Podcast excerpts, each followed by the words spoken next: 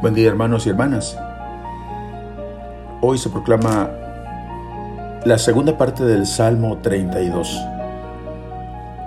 Esta parte del Salmo inicia con una exclamación de alegría por pertenecer al pueblo de Dios.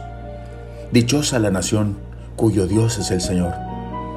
Luego establece un movimiento de diálogo entre Dios mismo, que mira desde el cielo a todos los hombres, y fija sus ojos en quien lo teme y en los que esperan su misericordia.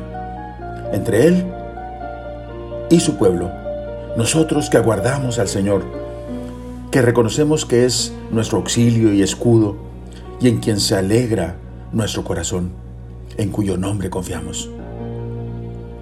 Concluye con el canto de una antífona que entra al final de este Te Deum. Que tu misericordia, Señor, venga sobre nosotros como lo esperamos de ti.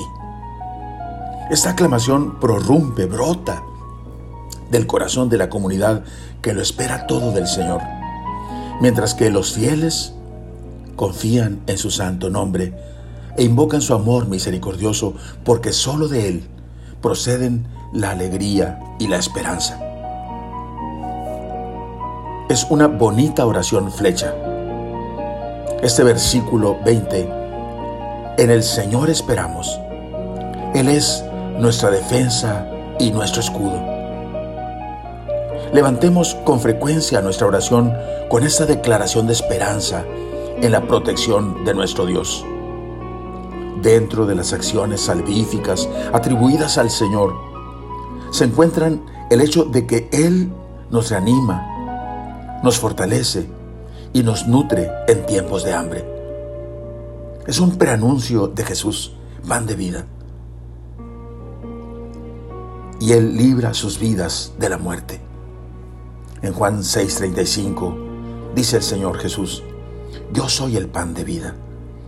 El que viene a mí nunca tendrá hambre. Esta es la decisión de mi Padre. Toda persona que al contemplar al Hijo crea en Él, tendrá vida eterna, y yo lo resucitaré en el último día. Oremos. Oh Señor, en ti esperamos. Tú eres nuestra defensa y nuestro escudo.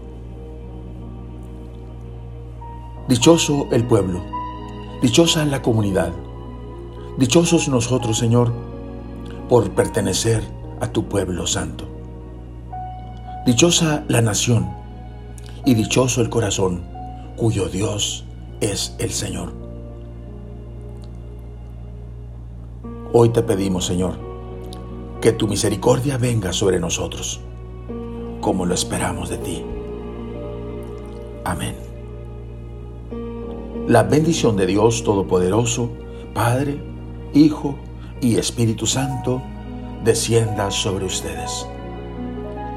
Amén.